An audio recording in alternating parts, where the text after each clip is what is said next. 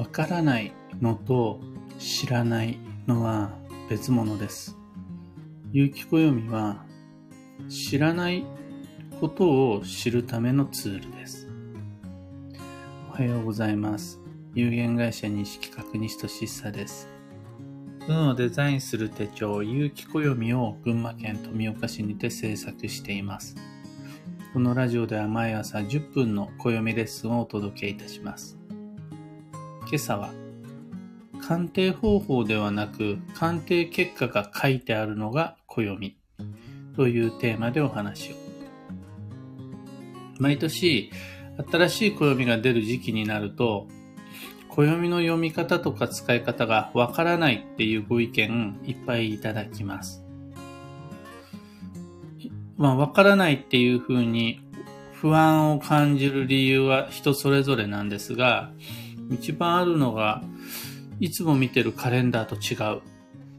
だからわかんないっていう漠然とした不安感です。いつもカレンダー見てるんだったら、暦の中にもそのカレンダーと同じ情報いっぱい載ってるんだから、日付の見方であるとか、祝日の確認であるとか、そこでのいろいろなスケジュールの調整の仕方とかっていうのは、分かってると思うんですが、いつも使ってるものと違うと、ああ、もう無理、分かんないっていうふうに思いやすいのはよくわかります。その心。あとは、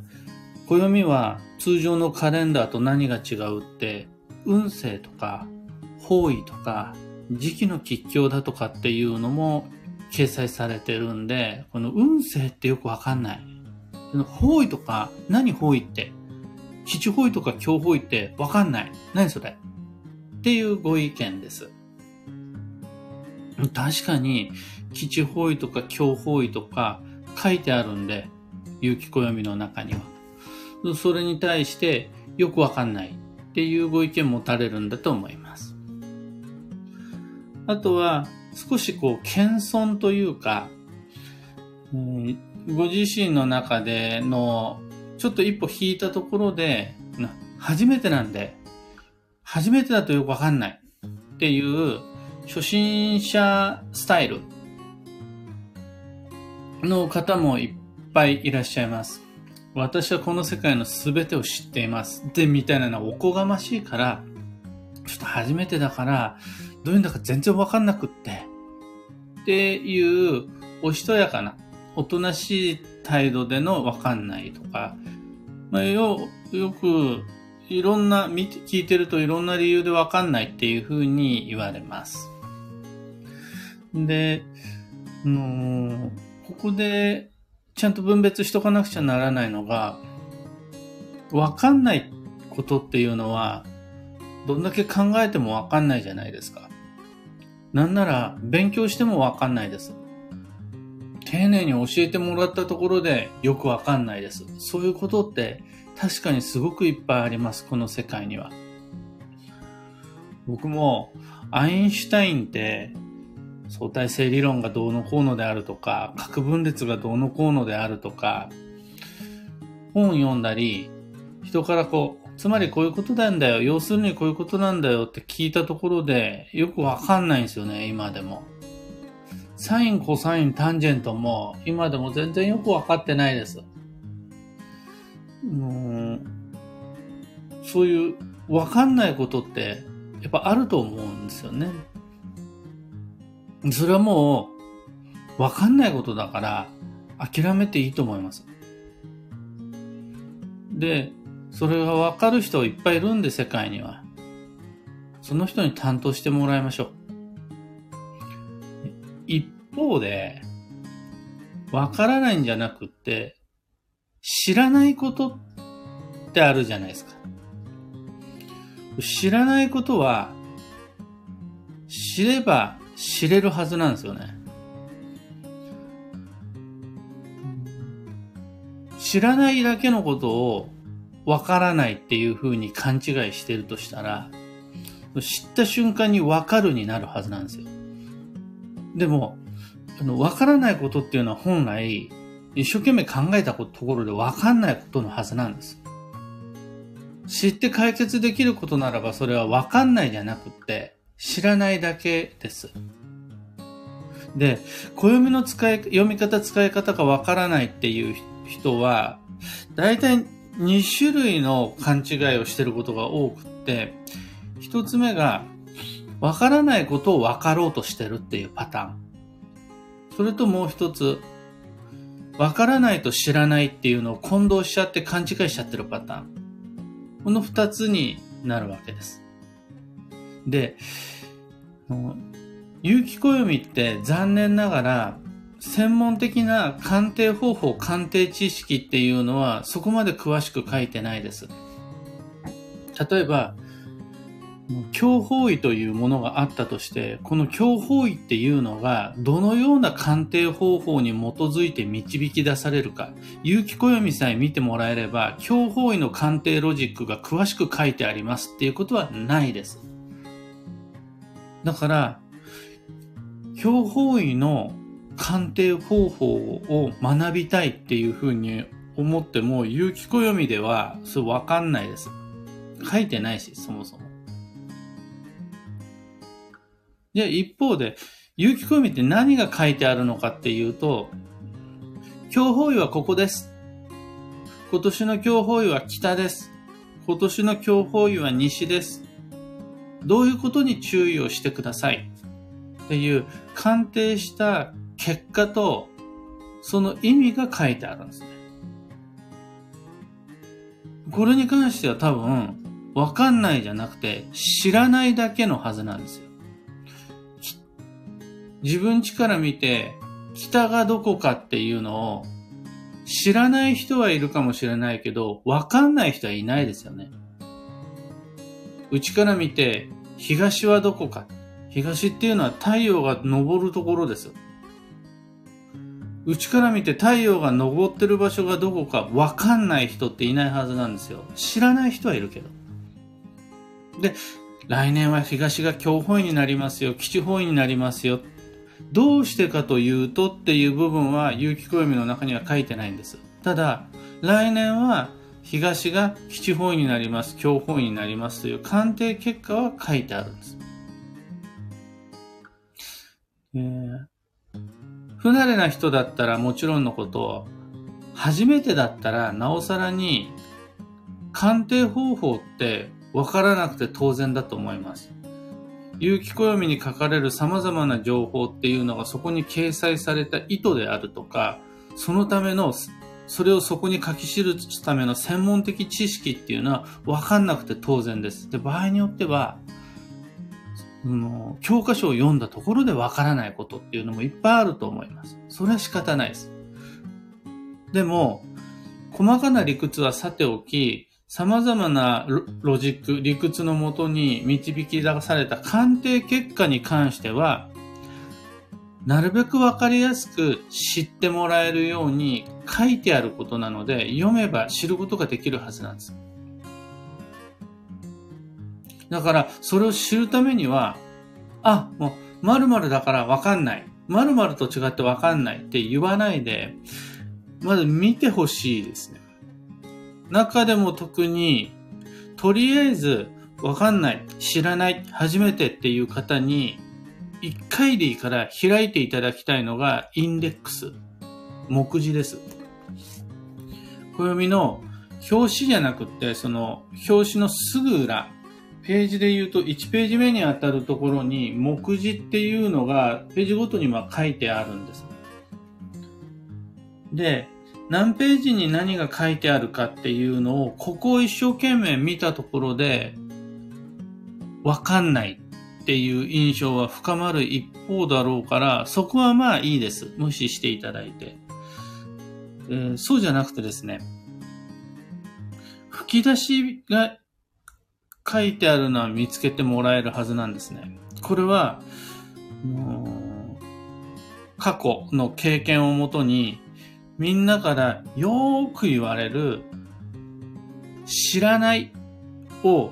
先回りして吹き出しとして書いたものが目次に合わせて掲載されてるんです。掲載しました。あの、一番代表的なものがですね、強法医って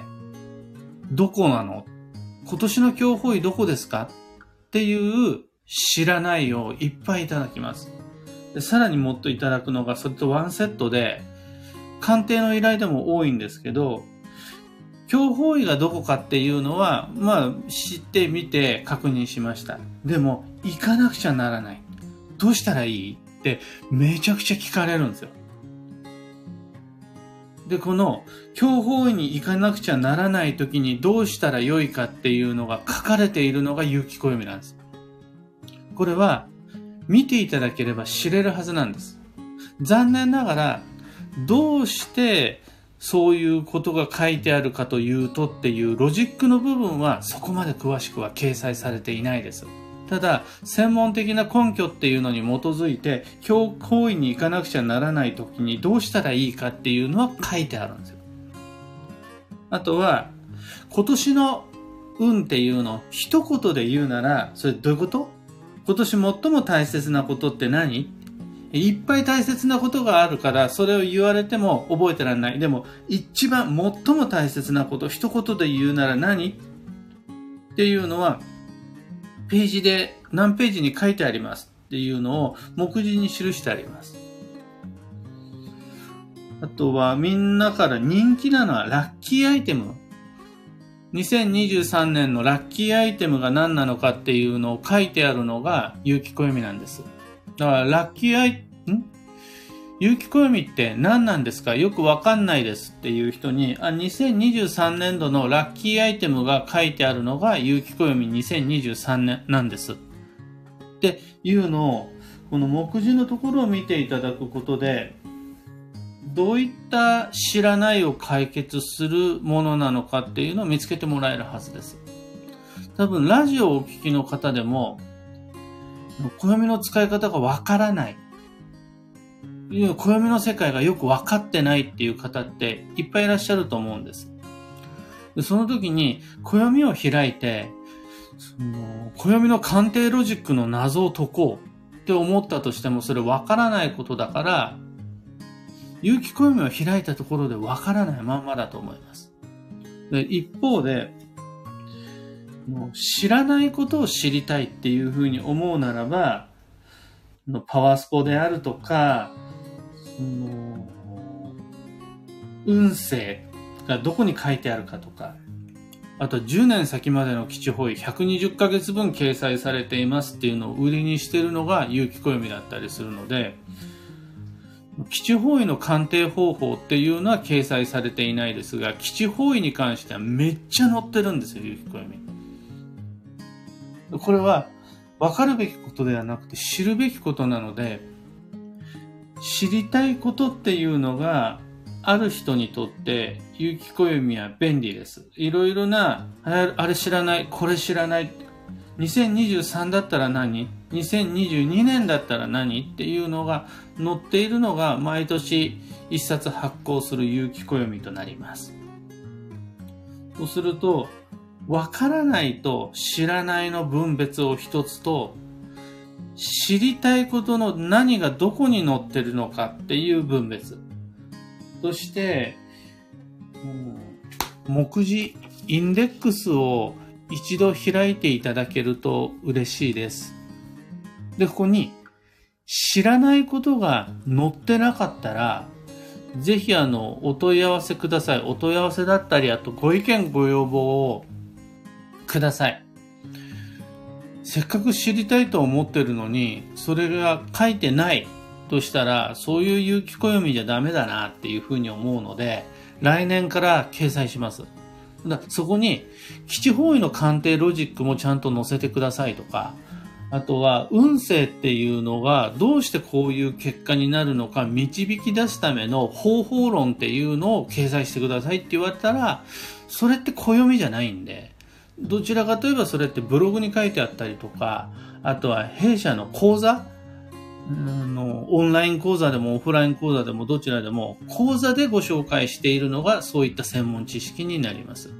それらの専門知識を用いて鑑定結果っていうのを記してあるのが有機暦っていうことになります。今朝のお話はそんなところです。二つ告知にお付き合いください。新しい有機暦完成しています。2023年の運をデザインするための手帳です。お買い求めいただける店舗一覧とウェブショップのリンクを放送内容欄に貼り付けておきます。二つ目の告知が、有機暦ユーザーのためのオンラインサロン、運をデザインする暦ラボ、立ち上げました。有機暦を持ってる人が参加すると知れることがいっぱいあるコミュニティです。例えば先日は Facebook グループにて、有機暦2023の1ページ目に書き込むべき言葉の次元爆弾という動画配信しました。興味のある方は放送内容欄にリンクを貼り付けておくので飛んでみてください。さて本日2022年9月の26日月曜日は超急速の9月の19日目。運が安定するお彼岸ウィークの最終日です。さらにそこに新月っていうのが重なってきます。そうすると、超急速をするにあたって、今年、あ、今月の中では一番急速効果が高いのが今日です。どうして今月は今日が一番急速効果が高いのかっていうのはなかなか説明できないんですが、お彼岸と新月が重なっていて、このタイミングが急速に一番いいですっていう結果はお知らせすることができます。今日も仕事があるだろうし、絶対家事あるだろうし、きっと人付き合いもあるし、お父さんお母さんにとってみれば子育てあるし、親戚とのいろいろっていうのもお彼岸を通してあるんかもしれないし、みんなあるでしょ。お忙しなのはわかります。それ全部やりましょう。やんなくちゃなんないんだから、できることはできるだけやりましょう。ただその上で、休憩時間はしっかり確保。1分でも3分でもいいから、休憩は休憩で確保。入浴もしましょう。お風呂入ると疲れ取れます。シャワーで済ませないで入浴しましょう。あの、仕事も家事も子育ても全部 OK。でも入浴しましょう。で、いつもより100分じゃなくていいです。4時間5時間じゃなくていいです。5分だけで良いから、いつもより早く寝ましょう。これがあの超急速の9月っていう意味合いになります。今日のキーワードは議論。意見を論じ合う。えー、いつもよりも真意が伝わりにくい運勢です。もう察してっていうのが通用しなくてトラブルが起こりそうです。伝達すること、してもらうことの両方が不可欠。そうすると議論、意見を論じ合うっていうのがポイントになってくるはずです。幸運のレシピはカボス、旬の柑橘類であるならば、カボスじゃなくても、すだちも OK だし、まあ、この際、レモンもライムも OK です。以上、迷った時の目安としてご参考までに。ところで、聞く暦では Twitter にてご意見、ご質問募集中です。知りたい占いの知識や今回の配信へのご感想など、ハッシュタグ、聞く暦をつけてのツイートお待ちしています。それでは今日もできることをできるだけ西企画西しさでした。いってらっしゃい。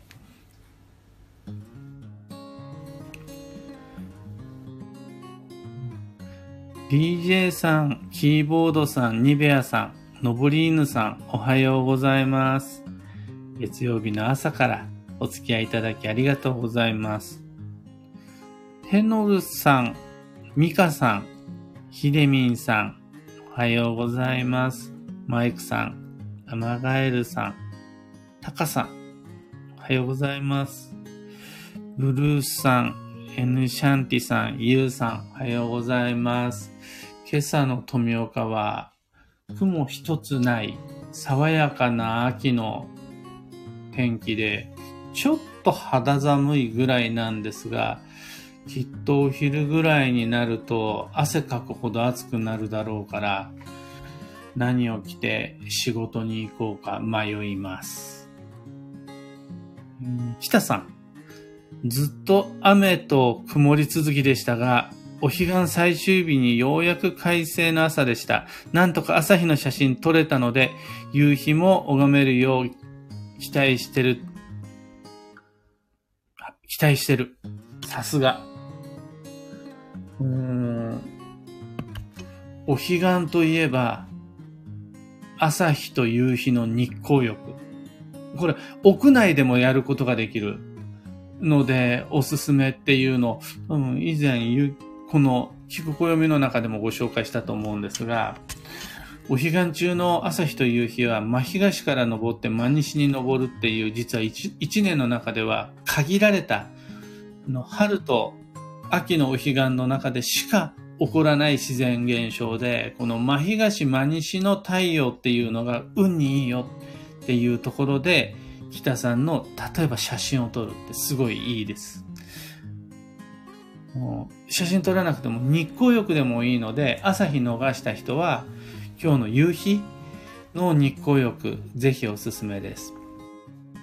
キコさん、おはようございます。暦や占いの世界ってとても広いイメージがあるので、ついまだまだわからなくてと言ってしまいがち。でも今日のお話で有機暦の位置づけが分かった気がします。